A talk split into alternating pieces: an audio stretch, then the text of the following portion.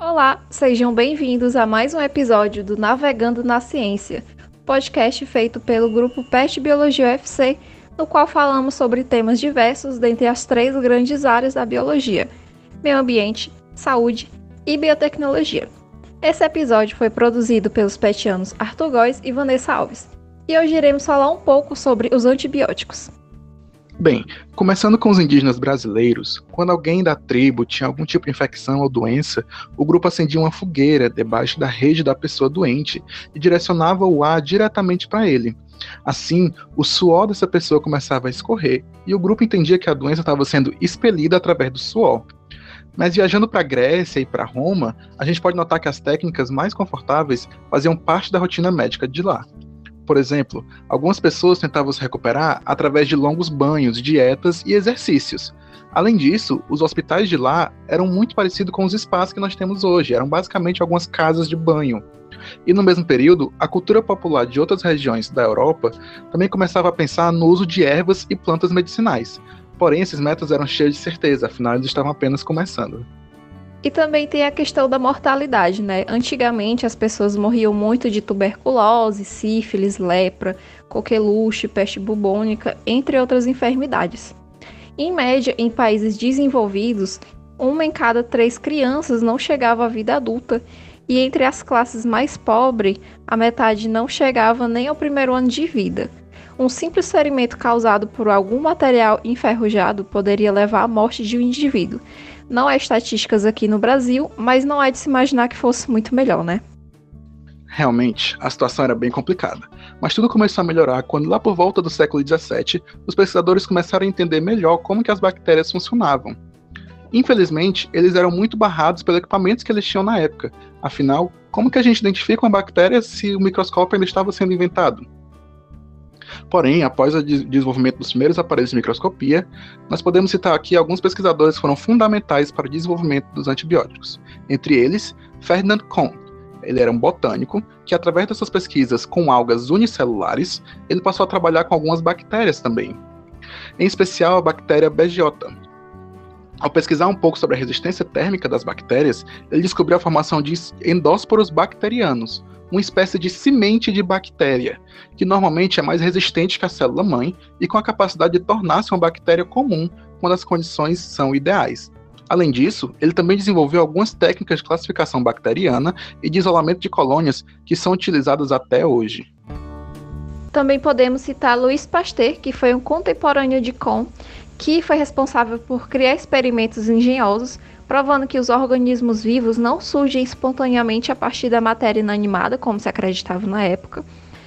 Além disso, Pasteur desenvolveu muitos conceitos e técnicas centrais para a ciência da microbiologia, incluindo a esterilização, além de ter desenvolvido um número fundamental de vacinas para seres humanos e outros animais. Nós também podemos citar o médico inglês Joseph Lister, que já acreditava que os microrganismos estavam presentes no ar e que eram responsáveis pelos mais diversos processos infecciosos. Lister então voltou toda a sua atenção para a criação de um método de desinfecção do campo operatório, afinal era sua área de atuação. Ele desenvolveu um método em que era vaporizado ácido fênico sobre a região em que ia ser realizado o ato cirúrgico. E após a adoção desse método por diversos profissionais da saúde, o número de mortes por infecção pós-operatória diminuiu bastante. De forma mais ou menos semelhante, Robert Koch, também médico, foi responsável por conectar finalmente as bactérias e os demais organismos bacterianos às doenças, através de um conjunto de critérios denominado postulados de Koch. Koch também desenvolveu os primeiros meios confiáveis e reproduzíveis para obtenção e manutenção de microorganismos em cultura pura, adaptando as técnicas desenvolvidas por Koch. E nós não podemos falar da descoberta dos antibióticos sem citar Alexander Fleming, o médico e bacteriologista escocês, que analisava os trabalhos de outros médicos como esses que nós já citamos aqui. Ele tratava grandes ferimentos com antissépticos variados, e em seu experimento mais conhecido, cultivou diversos micróbios, a fim de se testar diversos antissépticos e seus funcionamentos. E em um de seus experimentos, mais especificamente um realizado no ano de 1928, com a bactéria Staphylococcus, percebeu que em uma de suas placas havia crescido um fungo, e que em volta desse fungo, a colônia de bactérias não crescia. Fleming decidiu estudar um pouco mais sobre esse fungo e examiná-lo cuidadosamente. Conseguiu descrevê-lo como Penicillum notatum.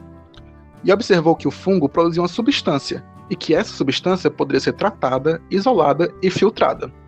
Fleming reproduziu o experimento diversas vezes e observou que a substância produzida pelo fungo era capaz de inibir o crescimento de micróbios que causavam doenças. E por essa substância ter sido isolada do fungo Penicillum, recebeu o nome de penicilina. Mas e depois que a penicilina foi criada, como que ela se popularizou? Bem, devido às dificuldades de se produzir a penicilina em quantidade suficiente para ser usada no tratamento de pacientes, inicialmente a descoberta do Fleming não despertou muito interesse na comunidade científica.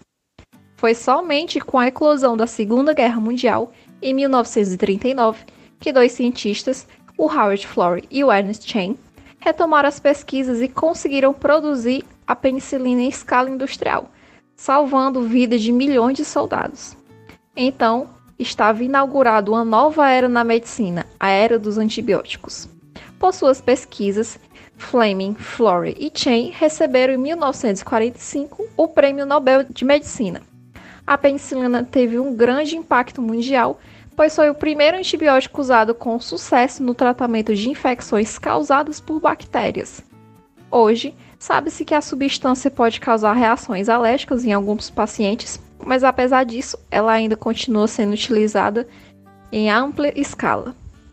Agora que nós finalmente temos uma forma de nos defender das doenças bacterianas, está tudo resolvido, não é? Afinal, a humanidade não vai mais sofrer com essas doenças, certo? Bem, era assim que o pessoal da época pensava. Entretanto, hoje a gente já sabe que de tempos em tempos surgem novas bactérias resistentes aos antibióticos que nós temos, e assim esses medicamentos acabam perdendo seu efeito. Afinal, as bactérias são capazes de se reproduzir em grandes velocidades, tendo diversos mecanismos que deixam seus descendentes mais resistentes. Por exemplo, nós já citamos aqui a formação de endósporos bacterianos, mas nós também podemos falar de algumas bactérias que são capazes de selecionar genes específicos e adicioná-los ao seu material genético. Então, se é uma bactéria resistente a um determinado antibiótico, outras bactérias que estão na mesma região podem começar a imitar o seu processo de resistência e assim também se tornarem resistentes a esse antibiótico. Além disso, a interrupção de um tratamento com antibióticos pode desencadear um processo semelhante à vacina em humanos. Vamos supor que haja um paciente com infecção pela bactéria X. O médico, ao analisar o caso, prescreve o antibiótico específico para aquela bactéria.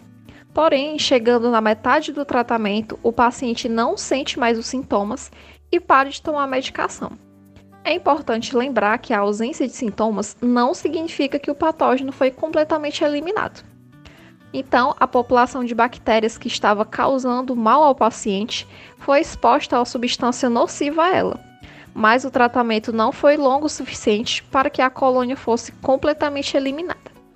Porém, uma vez que esse ser teve contato com a substância em quantidades insuficientes, ele pode desenvolver defesas para essa substância e essas novas defesas irão passar para seus descendentes, gerando bactérias resistentes ao antibiótico. Porém, nós não podemos falar sobre essas bactérias super resistentes a antibióticos sem falar de um dos principais fatores que influenciam para o surgimento delas, que é justamente o uso indiscriminado de antibióticos, tanto por médicos quanto por pacientes. Os erros mais comuns que as pessoas cometem são justamente tomar esses antibióticos para doenças que não são bacterianas, como a maior parte das infecções de garganta, gripes ou diarreias, ou então simplesmente interromper o tratamento antes do prazo recomendado pelo médico. Para se ter noção, somente no Brasil, cerca de 23 mil pessoas morrem anualmente devido a infecções causadas por bactérias resistentes aos antibióticos. No mundo todo, são cerca de 700 mil vítimas anuais. E, continuando no ritmo que nós estamos, a projeção para 2050 é de que 10 milhões de pessoas morram anualmente, matando mais do que o câncer mata hoje em dia. Se você ficou interessado em saber mais, nós recomendamos uma reportagem sobre resistência antibacteriana feito pela TV Cultura. E o link vai estar na descrição do episódio. Então é isso, pessoal. Esperamos que vocês tenham gostado desse episódio e não esqueçam de compartilhar com seus amigos e seguir a gente no Instagram, petbiologiaufc. Até logo!